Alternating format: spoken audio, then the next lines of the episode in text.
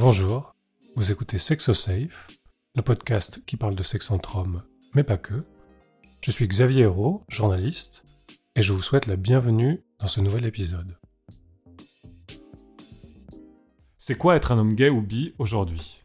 Pour ce cinquième épisode de notre série de portraits, nous avons recueilli les témoignages de Geoffroy, Jérémy et Alexandre.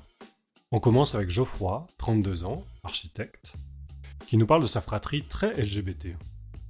Je me suis rendu compte que j'étais attiré par les garçons, euh, je pense, assez tôt, mais je m'en rendais pas compte au départ. Euh, je pense que c'était euh, à l'école primaire, très tôt. J'étais très jaloux des garçons, mais des garçons que je trouvais beaux. Et j'avais pas encore compris que je, les trouvais beaux parce qu'ils m'attiraient. Donc ça se traduisait par de la jalousie. Et c'est plus tard que je me suis rendu compte qu'en fait non, j'étais complètement amoureux de ces garçons à l'époque. Après, je m'en suis vraiment rendu compte, je pense, euh, dans les années lycée, euh, en seconde, où là, j'ai compris, je me suis dit, bon, c'est plus que de la jalousie, là. Ça n'a pas été difficile pour moi de, m'accepter, euh, parce que je comprenais pas très bien si c'était bien ou mal, en fait. Je sentais qu'il y avait une, une, sorte de différence par rapport aux autres garçons, mais au début, je trouvais pas ça bizarre. J'ai commencé à trouver ça bizarre quand, quand je me suis rendu compte que j'étais pas tout seul euh, à être attiré par les garçons dans ma famille. Et notamment quand j'ai appris euh, que ça s'était pas forcément bien passé pour, euh, pour mon grand frère. À l'époque du lycée, en fait, il a 7 ans de plus que moi. Et quand il était au lycée, donc il s'est rendu compte qu'il était attiré par les garçons. Et j'ai appris très tard que ça s'était très mal passé avec les parents. Donc, moi, quand je l'ai su, pour moi, il était impossible de le dire à mes parents. Donc, je me suis tout simplement euh, euh, bah, interdit d'en parler. Et je ressentais pas forcément de gêne vis-à-vis de ça au départ. Je me suis dit que j'allais vivre ma vie euh, comme ça et, que, tout allait bien se passer. J'ai fait mon coming out.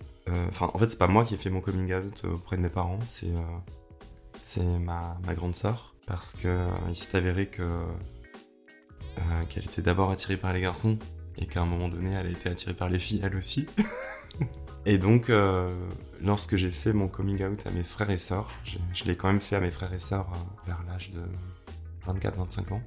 Euh, ma grande sœur l'a très mal pris, donc je lui ai demandé pourquoi. Et c'est là qu'elle m'a dit qu'elle était en, période de, on va dire, de transition d'un point de vue attirance. Et donc, elle a décidé d'aller faire son coming out auprès de mes parents. Elle m'a demandé si jamais ils en parlaient pour moi, est-ce que je l'autorisais à en parler? Je lui ai dit oui. C'était la simplicité pour moi. Elle a fait son coming out et le mien auprès de ma mère. Et après, on a eu une discussion avec ma mère la semaine d'après, qui était pas très étonnée finalement, mais qui se posait quand même beaucoup de questions euh, sur, euh, sur ses enfants. J'ai un frère jumeau, lui c'est le, seul euh, hétéro de la famille. Donc il m'a fait rire quand il a appris euh, quand il a appris que j'étais j'étais gay et que ma sœur aussi et mon grand frère. Il a dit euh, au début je pensais que c'était euh, Thibaut notre grand frère qui était bizarre dans la famille et en fait je me rends compte aujourd'hui que c'est moi parce que je suis différent de vous. Donc ouais ça nous a fait ça nous a fait bien rire. Ma mère elle a quand même enfin ça s'est bien passé parce qu'elle s'y attendait. Enfin c'est vrai que ça faisait de nombreuses années que je présentais personne euh, à la maison, donc je pense qu'elle l'avait compris. Euh, mais à partir du moment où elle l'a su et qu'on en a parlé, après coup, on n'a plus du tout euh, parlé de ça. Elle m'a plus jamais posé de questions. C'était un peu une déception pour moi. Et si elle avait quand même dit que mon père ne devait pas être, au courant. Finalement, j'ai avancé d'un pas, mais j'ai reculé d'un autre parce que bah, mes deux parents n'étaient pas au courant. Et c'est que euh, l'été dernier, suite au mariage de mon frère jumeau, que mon père euh, a fait mon coming out. En fait, il m'a posé la question. Il me l'a bien amené, donc bah, on en a parlé. Donc c'était quelques jours après le mariage, on avait passé deux semaines en Bretagne, tous en famille. Tout s'était super bien passé, beau temps. Il me reconduit à la gare pour rentrer à Paris. Et là, il me pose la question vis-à-vis de mon frère jumeau. Il me dit T'es euh, fier de ton frère? Qu'est-ce que tu ressens en tant que jumeau? Est-ce que, est-ce que tu ressens quelque chose vis à -vis de son mariage ou pas? Je lui ai dit, bah, bah j'en étais très, très satisfait, très fier de lui, mais je ressens pas plus euh, de choses que ça. Je veux dire, on n'est pas connecté par la pensée comme tout le monde le pense, comme vous le pensez également.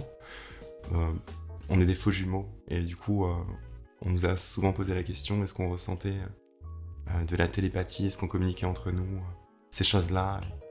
J'ai toujours dit que non. Enfin, Tristan, c'est un frère comme mes autres frères et sœurs, donc, donc je ressens rien de particulier. Donc voilà, j'étais content comme pour un frère. Et c'est là où il m'a posé la question si j'avais quelqu'un dans ma vie. Il m'a demandé quelqu'un, un garçon ou une fille. Donc là, je me suis senti autorisé d'en parler. donc je lui ai raconté que j'avais personne à ce moment-là, mais que j'avais eu des, copains. Et il m'a dit qu'en tout cas, il serait très, très content de les voir euh, à la maison. Je suis tombé de très haut parce que ça faisait de nombreuses années que j'avais voulu en parler, me sans trop vouloir me, lancer euh, vis-à-vis de mes frères et sœurs. Et là, finalement, c'est lui qui a posé l'ultime question.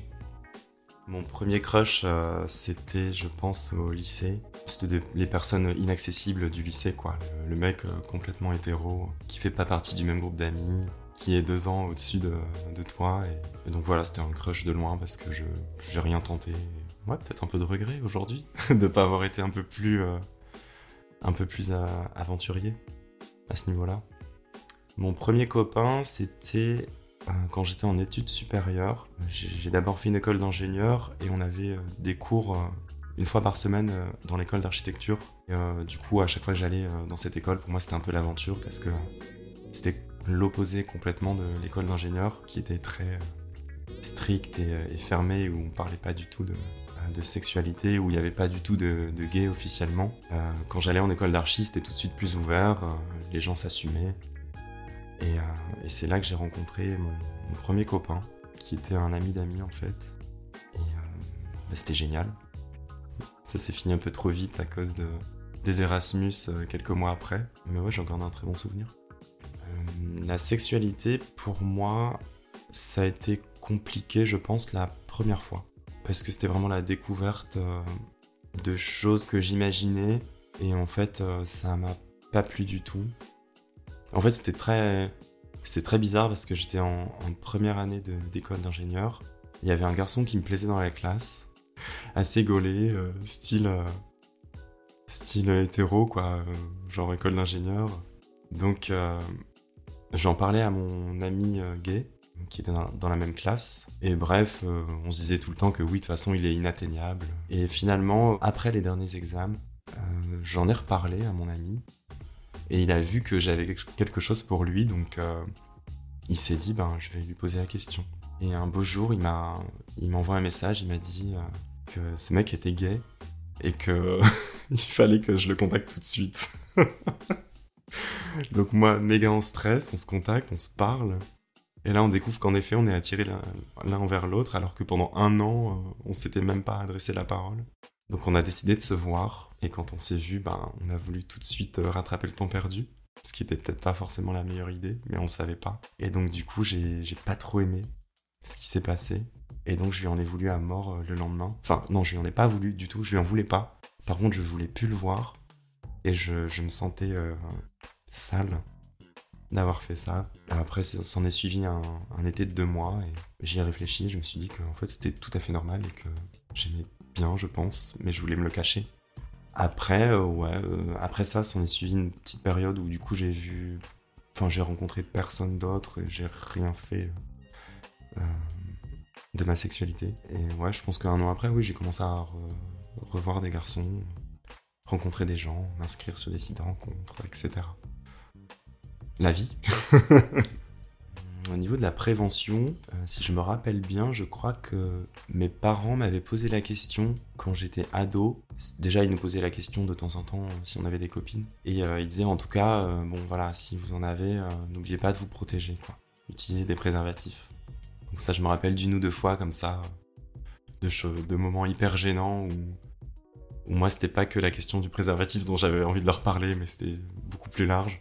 Mais en tout cas, oui, euh, grâce à ça, je pense j'ai été sensibilisé assez tôt euh, au fait de me protéger. J'avais pas bien compris, je pense au début, à quoi ça servait euh, chez les gays, parce que je me disais, il n'y a pas de risque d'avoir d'enfants. Donc, j'avais pas encore associé ça au fait de pouvoir avoir des maladies si on ne l'utilisait pas. Mais en tout cas, je pense avoir été plutôt attentif à ça, même dans mes premières fois.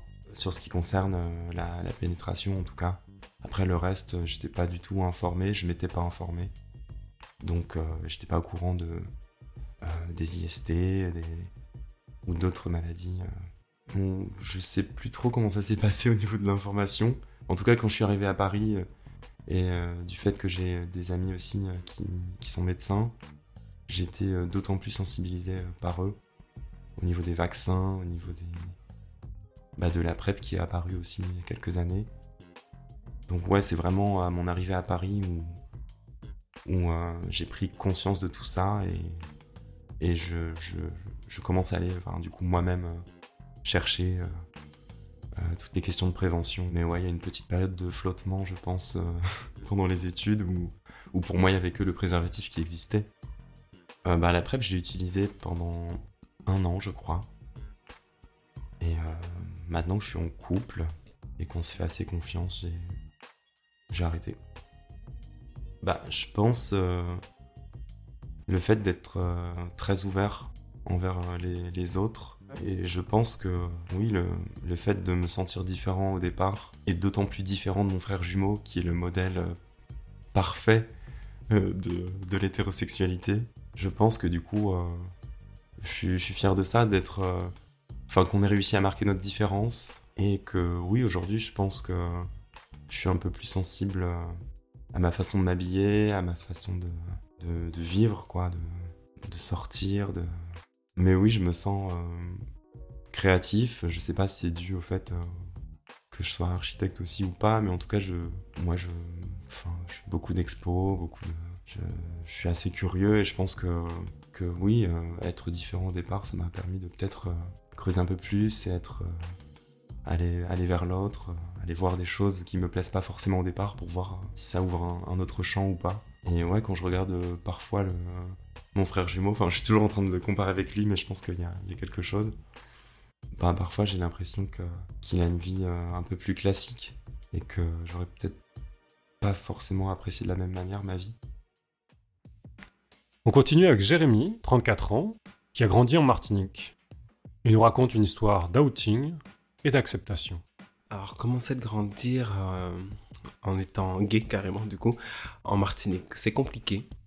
Parce que euh, la Martinique, euh, tout le monde sait que c'est une petite île, donc tout le monde connaît pratiquement tout le monde. Et donc, moi, en tout cas, personnellement, j'ai grandi un petit peu en me cachant. Donc, en essayant de renier mon attirance pour les hommes et donc c'est assez compliqué pour moi de m'intégrer, de me faire des amis et, autres. Je savais déjà depuis euh, tout petit que, euh, que oui, que j'étais attiré forcément par les hommes, mais là où j'ai vraiment réalisé, c'est quand j'ai commencé à avoir 17 ans. Donc je me disais que oui, effectivement, bon, j'ai pas de petite amie, ma maman, elle cherchait à ce que, que je présente quelqu'un forcément comme mon frère, je sortais pas beaucoup. Euh, et là, je me suis dit oui, donc oui, euh, là, j'ai commencé, à, j'ai commencé à me poser des questions et j'ai vraiment vu que j'étais attiré par les hommes. Je me, je me cachais, mais je me suis pas vraiment caché parce que du coup, ça se voyait quand même que, que j'étais, euh, que je suis gay, que, j'étais différent de, de, de tout, bon, on va dire, de tous les jeunes que je fréquentais quand même à l'école. Donc euh, je me suis caché sans vraiment me cacher. Donc je portais des vêtements assez larges, des baggy parce qu'à l'époque euh, c'était l'époque des baggy. Euh. Du coup, à quel moment où je l'ai vraiment su, c'est lorsque je voyais par exemple des chanteurs à la télé, Ricky Martin. Je me suis dit oh Ricky Martin, quand même intéressant. donc oui, à partir de mes 17 ans, j'ai su que j'étais gay. Je pense pas que j'avais de modèles de mon entourage, ou même en termes de célébrités. Non, pas vraiment. En fait, ce qui me, ce qui peut, qui a peut-être pu me motiver ou bien me servir de modèle, c'est plutôt ceux qui s'assumaient en Martinique. Euh, donc, je les voyais vraiment. Il y en avait qui étaient féminins ou pas d'autres, mais ceux qui étaient, euh, qui s'assumaient en fait pleinement. En fait, j'avais vraiment envie d'être comme ça un petit peu aussi. Donc, euh, non, pas vraiment de modèle, mais juste de la jalousie, on va dire un peu. Je, je suis pas devenu ami avec ces, personnes-là. J'ai pas chercher non plus à comprendre, à, à savoir comment il faisait euh, dans la vie, non. J'ai laissé faire le temps. Donc euh, je me suis, je, suis sorti avec des garçons. Je disais pas pour autant que j'avais des copains ou quoi que ce soit à ma famille. J'ai été victime d'homophobie, on va dire. Euh, ben, par, par rapport à mon travail, euh, lorsque euh, que je travaillais dans la restauration, donc lorsque j'apportais un plat, donc quand je mettais des, des, des, nattes, parce que oui j'ai toujours mis des, des nattes mine de rien on me disait madame, on me disait monsieur, on rigolait. Limite, on me prenait peut-être pas au sérieux, on, on se mettait pas à côté de moi. Mais c'était vraiment dans la restauration où j'ai vraiment subi le plus d'homophobie, où euh, on me comparait tout le temps à une fille. On ne voulait pas que je les serve. C'était en Martinique. euh, bon, j'avais une petite anecdote. J'avais mis des, des nattes. Bon, elles étaient un petit peu longues, c'est vrai. Je suis allé servir un groupe de, de jeunes. Ils étaient peut-être 6. Et euh, en arrivant, j'ai dit oui, est-ce que vous avez choisi? Ils m'ont dit euh, non, madame, on n'a pas choisi. Euh, pardon, monsieur, en rigolant. Comme j'avais, comme j'ai un sale caractère, du coup, je leur ai répondu est-ce que la madame vous plaît? Et ils m'ont dit non, désolé. Donc j'ai dit on va commencer par les dames du coup. Donc j'avais quand même du répondant, donc mais c'était des petites, des petits pics comme ça que j'avais de temps en temps. Premier crush, euh, oui c'était à l'école, au lycée, et, euh, c'était quelqu'un de ma classe. Et c'est là que j'ai commencé à dire à mes amis que j'étais gay en fait, parce que je, tout le monde voyait comme lui, que j'étais gentil avec lui, que je m'asseyais un petit peu plus proche de lui. Et euh, j'ai dit à ma meilleure amie que oui, je pense que je suis gay. Elle m'a dit, bah, on le sait, c'est bon, on a déjà vu que, que tu l'étais, donc voilà. Et j'ai expliqué que oui, que c'était un camarade de classe que, que j'aimais bien, finalement, qui n'était pas gay non plus, donc ça rien passé non plus. Et je lui ai jamais dit non plus. Le- mon coming out, c'était très compliqué avec mes parents parce que j'ai, je suis resté six ans avec une personne en Martinique. En le quittant, du coup, il a voulu se venger et il a appelé mes parents en anonyme et leur a dit que j'étais gay et que je sortais avec une autre personne. Donc, euh, ce fut euh, très compliqué. Donc, je ne souhaite pas vraiment euh, cette expérience à, à tout le monde. Donc, j'espère que je sais que c'est pas si facile que ça dans dans plusieurs familles où des fois ça se passe plus facilement ou autre et d'autres fois non. Mais euh, oui, c'était assez compliqué chez moi. Donc, euh, ça a fait toute une histoire, euh, réunion de famille. euh, disputes, pleurs, cris, dégoût, même venant de, de mes parents, donc déception et plein d'autres encore. en fait, là, là où j'ai eu le plus de, de on va dire, de, je vais dire déception, mais c'est pas ce mot que je cherche, mais euh, c'était auprès de ma mère. Elle m'a dit un tas de mots. euh. En plus, j'avais déjà essayé de faire mon communauté auprès d'elle en étant à 18 ans plutôt. Et elle m'avait dit, euh, on mangeait, on était tous les deux, on avait un rituel, on regardait la télé, tous les deux à chaque fois ensemble en mangeant. Et du coup, je lui ai dit, oui, maman, je pense que je suis gay. Elle m'a dit, tu penses que quoi? Je suis gay, j'aime les hommes. Et elle m'a dit, ah, tu me dégoûtes, j'ai plus faim. Euh, je, pensais, je pensais que tu allais m'annoncer une maladie, mais je préférais euh, plus une maladie que ça. Et donc là, j'ai fait demi-tour, j'ai dit non, non, je suis pas gay, euh, c'est juste qu'on m'a insulté dans la rue, donc je me suis posé plein de questions et je voulais t'en parler. Et elle m'a posé la question, donc tu l'es ou tu l'es pas? Donc je lui ai dit non. Et finalement, du coup, je lui ai dit remercie quand même à mon ex d'avoir dit à mes parents que j'étais gay pour moi, parce que je pense pas que j'aurais réussi. Et finalement, du coup, cette nouvelle est tombée. Donc mon père m'a appelé, j'étais avec mon copain sur la route des plages. Et il m'a dit oui, apparemment t'es gay, tu sors avec un, un blanc. Donc j'ai dit oui, je suis gay et je sors avec un blanc. Ok, bon, on se, on se voit ce soir chez ta mère. Je, bon, voilà, mes parents étaient divorcés, donc du coup, euh, mon père venait rarement à la maison, donc je me suis dit c'est ma fête ce soir, je savais pas comment je vais m'en sortir. Donc je suis allé au rendez-vous chez ma mère. Là j'avais 23 ans. Donc entre 18 ans et 23 ans, j'ai eu le temps de, de me forger un caractère, de, de faire des rencontres, de, de m'amuser tout court. Et euh, donc à mes 23 ans, j'avais quand même peur de, de, la, de cette petite réunion. Donc euh, je rentre chez ma mère et elle me dit assieds-toi. Donc je ferme la porte. Et là mon père il frappe, donc du coup il m'attendait, je pense qu'à l'extérieur. Et euh, du coup on me pose vraiment la question, on me dit ah, donc t'es gay ou t'es pas gay? Je fais oui je suis gay. Et là, c'est parti dans, des crises. Euh, ah, mais franchement, tu me l'avais dit avant, je, ne pensais pas à ça. Euh, oh là là, qu'est-ce que les gens vont dire euh, oh, ça, me, ça me dégoûte, toute cette fille qu'il y a en Martinique. Tu préfères aller voir les hommes. Ça, c'est mon frère qui m'a sorti cette phrase. Et du coup, ben, je pleurais, je pleurais, je pleurais, je pleurais. Je savais pas quoi faire. Je, je... Moi-même, je me dégoûtais parce que je me disais que c'était peut-être pas normal. Donc, toutes mes expériences, tous mes, mes amis, on va dire, qui me disaient mais non, c'est rien, t'inquiète pas, euh, nous on n'a rien contre toi, ben du coup je remettais tout en question, je me, je me, posais, je me posais énormément de questions. Ma mère qui me regardait pas dans les yeux, mon père qui, euh, qui n'avait aucune expression. Euh, mon père m'a dit bon on va continuer la, discussion chez moi, donc je, je l'ai suivi, je suis allé chez mon père avec mon frère, et là c'était le drame, comme on dit. Donc mon père, il me pose des questions, il me dit, enfin il me pose pas de questions. En gros, il me dit, euh, je peux même pas dire à ta mère que, à ta grand-mère que tu es gay, elle est vieille, euh, elle va sûrement faire une crise cardiaque. euh, S'il y a quelqu'un qui meurt dans la famille, ce sera de ta faute. Mon frère qui me dit, euh, oui, pourtant en plus tu connais des belles filles, donc je comprends pas pourquoi tu vas vers les hommes. Donc c'était assez, c'était ma descente aux enfers, donc je ne savais pas quoi dire, je pleurais, je pleurais. Mais malgré tout, mon père avait des amis gays, donc euh, je me, je pensais pas que ça l'aurait autant choqué que ça. Et euh, du coup, il me prenait quand même dans ses bras, il y avait quand même euh, de l'affection auprès de mon père, mais il me disait ah je comprends pas, il se posait plein de questions, est-ce que tu vas changer, est-ce que tu vas changer ça Je savais pas quoi dire, donc je disais oui je vais changer ça. Et là où, où, j'ai eu mal, le plus mal, c'est quand il y a un ami à mon père qui est rentré, euh, qui est venu le voir, un improviste, donc il est rentré. Et il a vu, tout le monde était énervé, moi je pleurais. Et il, a, dit à mon père Ah ben, je connais euh, ton premier fils, mais le deuxième, je le connais pas, euh, et tout. Il lui a dit Ah ben, c'est Jérémy, c'est un PD. Donc là, j'étais tellement mal, je regardais le monsieur, je pleurais. Le monsieur savait pas où se mettre, il disait Mais non, il faut pas dire ça, euh, c'est ton fils, oh t'inquiète pas, ça va s'arranger. Le mot arranger, ça me ça me mettait hors de moi, mais je pouvais pas m'exprimer parce que j'avais quand même du respect auprès de mon père. Parce que faut dire que pour moi, mon père, c'était euh, c'était Dieu, quoi. C'était mon père.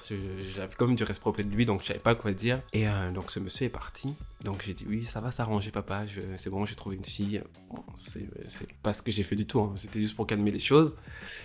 Et euh, et ma mère, c'était c'était quelque chose aussi. Donc elle, m'appelait plus. euh, à chaque fois que j'essayais d'avoir de ses nouvelles, bon, ça partait en, en, dispute. Elle venait quand même me voir euh, là où je travaillais pour prendre un café, mais elle m'envoyait des petites piques. Ah, t'as des tatouages comme tous les autres gays. euh, t'as un piercing à la langue. C'était du des euh, pics sur pics. Donc je répondais, donc j'étais quand même méchant avec elle, et je répondais, je lui disais oui, le piercing à la langue, c'est comme tu m'as dit des méchancetés, donc c'est pas pour les oublier. Euh, Les tatouages, bah, c'est pour vraiment me rappeler euh, de tous les moments où euh, sais, quand été difficile dans ma vie. Bon, c'est pas vrai, mais c'était pour vraiment pour euh, marquer le coup, on va dire. Et euh, jusqu'au jour où mon père a eu un cancer des poumons, et, et j'étais venu, j'étais parti de la Martinique, j'étais venu m'installer en métropole.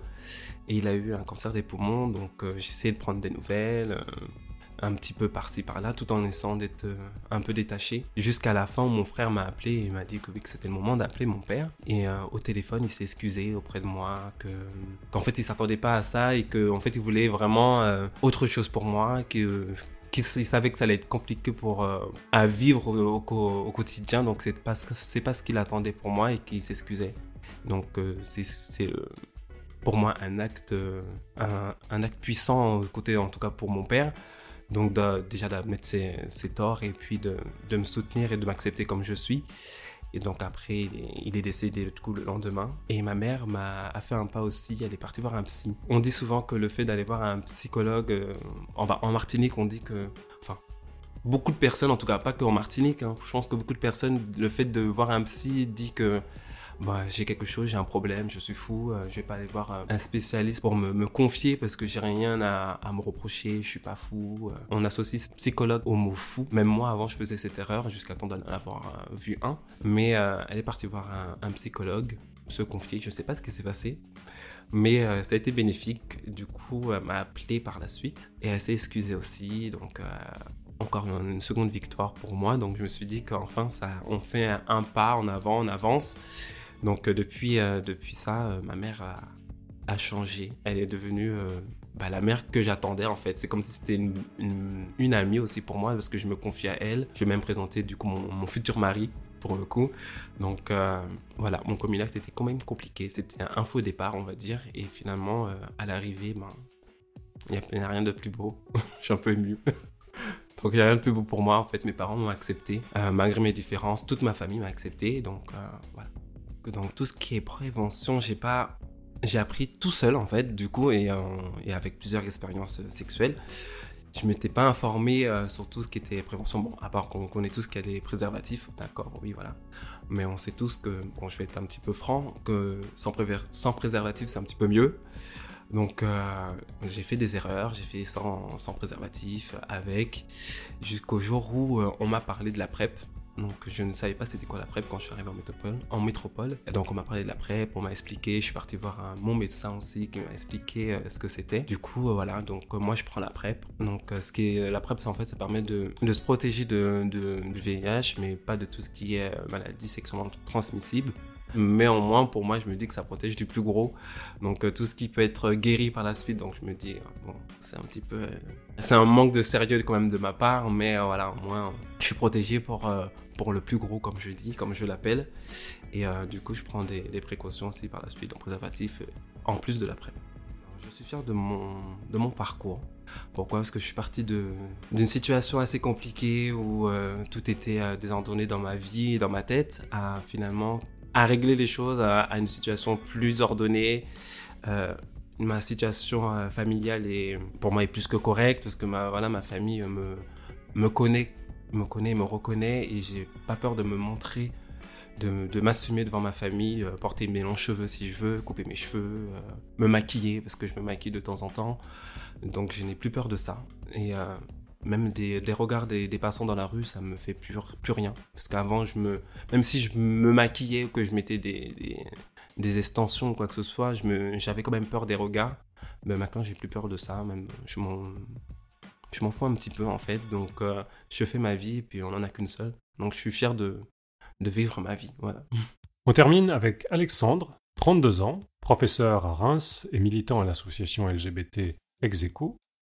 Il parle entre autres de son difficile apprentissage de la sexualité. Euh, en ce qui concerne euh, mon enfance, j'ai grandi donc euh, en Alsace, à Strasbourg, enfin en tout cas dans la périphérie strasbourgeoise. Puis à partir de mes 11 ans, j'ai suivi mes parents professionnellement en région PACA, donc dans, le dans le pays de Marcel Pagnol, près d'Aubagne. puis après Aix-en-Provence pour mes études, et puis depuis 2015, pour des raisons professionnelles, première mutation, pas de points, bah, j'ai atterri à Reims. Mais ça aurait pu être pire, je pense. Donc, euh, en ce qui concerne mon attirance pour, euh, envers les garçons, on pourrait dire que ça a été assez évident pour moi dès le collège, effectivement. Euh, même sans mettre de termes précis dessus, mais je savais que le, sexe, enfin masculin, le genre masculin m'attirait. Après, c'est vrai que quand on fait un, un peu une rétrospective et qu'on réfléchit un peu aux petits jeux qu'on avait dans l'enfance, de découverte, etc., il y avait déjà peut-être des, signes précurseurs euh, par rapport à ça. Et puis j'ai fait, voilà, euh, mon coming out à 18 ans, et ça s'est très bien passé. Euh, en fait, j'ai eu beaucoup de chance, hein, c'est que je suis d'un tempérament assez... j'étais très très introverti quand j'étais plus jeune, hein, un peu un télo de la classe, etc. Et en fait, les gens soit avaient besoin de moi pour que je leur fasse leur devoir, Soit euh, bah, il me trouvait juste, euh, on va dire, euh, inoffensif. Donc en fait, mais tellement désarmant en termes de ce côté inoffensif que finalement il ne m'embêtait jamais et il prenait même ma défense au lycée, ce que j'ai beaucoup apprécié. Alors en ce qui concerne des modèles gays, non, pas particulièrement. En fait, je me suis jamais trop intéressé en fait à la culture euh, LGBT jusqu'à euh, vraiment, je pense, euh, mes 25 ans, et puis davantage depuis que je travaille bah, ex à l'association de Reims. Donc pas de modèle prédéfini, mais voilà, je me suis construit par moi-même et par mes expériences, tout simplement, mes rencontres. En ce qui concerne le coming out, c'est vrai que ça s'est très bien passé avec ma famille. Je suis extrêmement chanceux, je m'en rends compte. Euh, en fait, c'est assez drôle parce que euh, ce qui a été l'élément déclencheur, c'est qu'à l'époque, je mentais un peu à mes parents pour aller voir en cachette, euh, des fois euh, en prenant le train à des heures pas possibles, mes petits copains de l'époque. Et puis un jour, mes parents ont eu la bonne idée de louer un film euh, Brokeback Mountain, hein, c'était l'époque. Et évidemment, pour un jeune euh, qui euh, découvre sa sexualité, etc., ça a été un drame absolu. Euh, je me souviens que j'étais hyper mal lors de la diffusion à la maison le soir. Mes parents, bien sûr, ne, se doutaient pas pourquoi.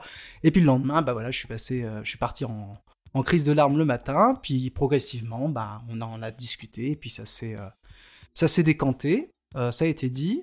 On a attendu quelques mois de plus pour mon père, parce que ma mère était au courant euh, bien avant.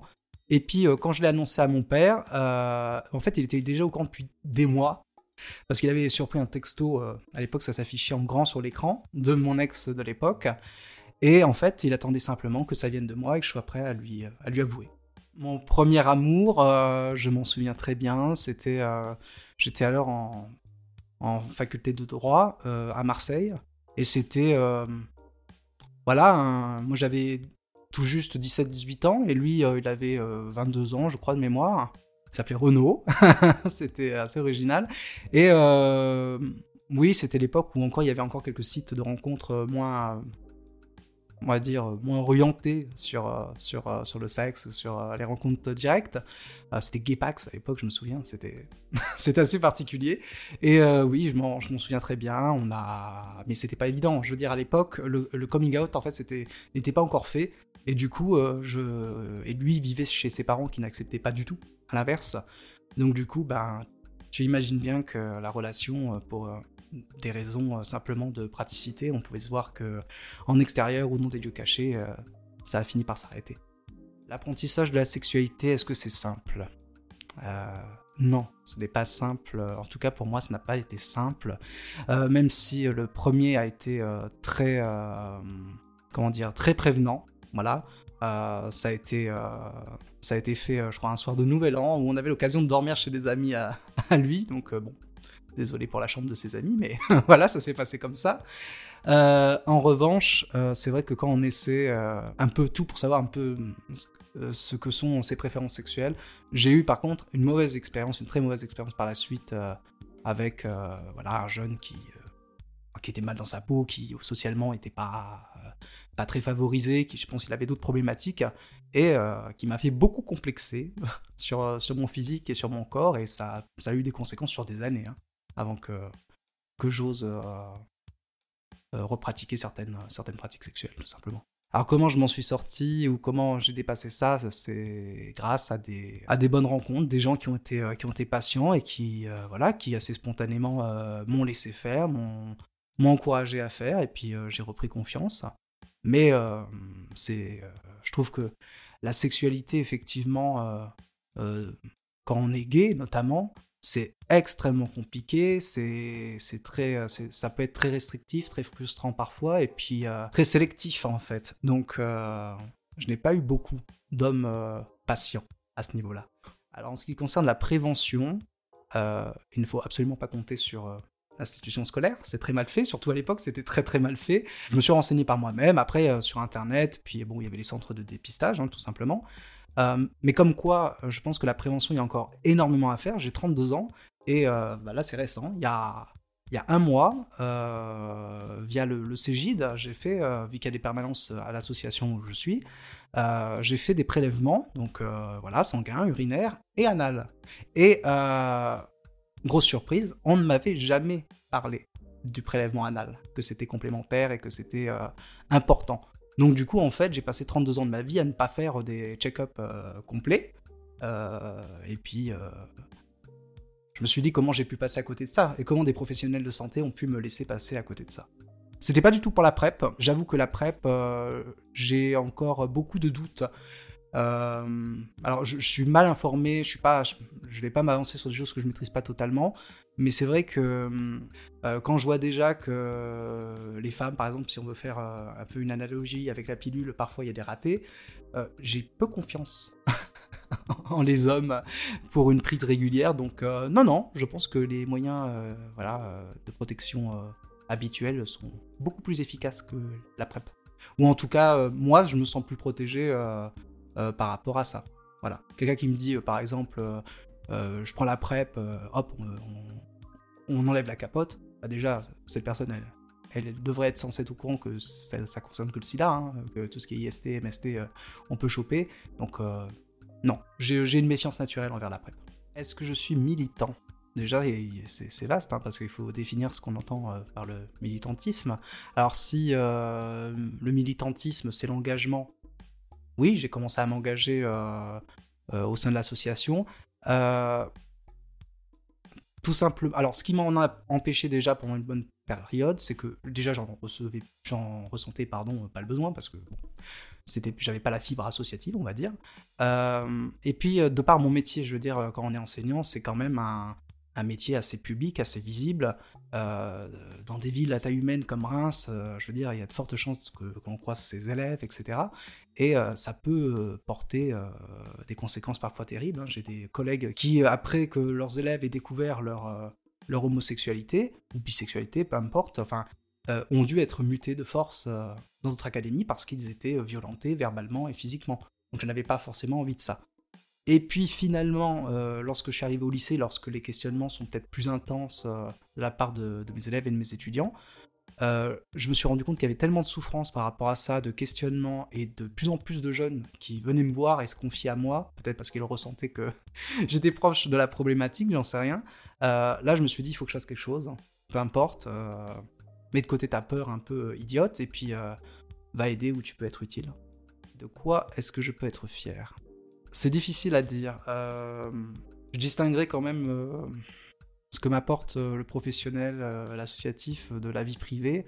En ce qui concerne la vie privée, je ne suis pas fier de grand chose dans le sens où j'ai toujours dit à mes parents et même à, mes amis, après c'est ma conception personnelle hein, et puis avec ce que j'ai vécu, que quelque part être homosexuel, ça reste malgré les mesures législatives qui ont été voilà qui sont passées, le mariage pour tous, etc. Ça reste un, un parcours compliqué et on fait le deuil quand même euh, parfois de beaucoup de choses. En tout cas, on est obligé, on est amené à le faire euh, si, par exemple, le désir de paternité, oui, c'est bien beau, on a le droit, mais euh, ça reste un parcours extrêmement compliqué. Après, en ce qui concerne ma vie professionnelle, bah, je suis fier de mon métier. Je travaille avec des jeunes, j'apporte quelque chose à ceux qui sont en questionnement. J'essaie d'en faire, pas à moi tout seul, hein, bien sûr, avec mes collègues, mais j'essaie d'en faire des, des gens euh, bien dans leur tête, bien pensants, ou en tout cas aptes à réfléchir par eux-mêmes. Et euh, j'espère que ça leur apporte, euh, on va dire, du contenu pour, pour éviter justement d'être trop discriminant envers son prochain. Vous venez d'écouter un épisode de Sex Safe. S'il vous a plu, n'hésitez pas à vous abonner pour découvrir d'autres sujets. Vous trouverez plein d'infos concernant la sexualité et la santé des hommes gays et bi sur le site et le compte Instagram sexosafe.fr. À très vite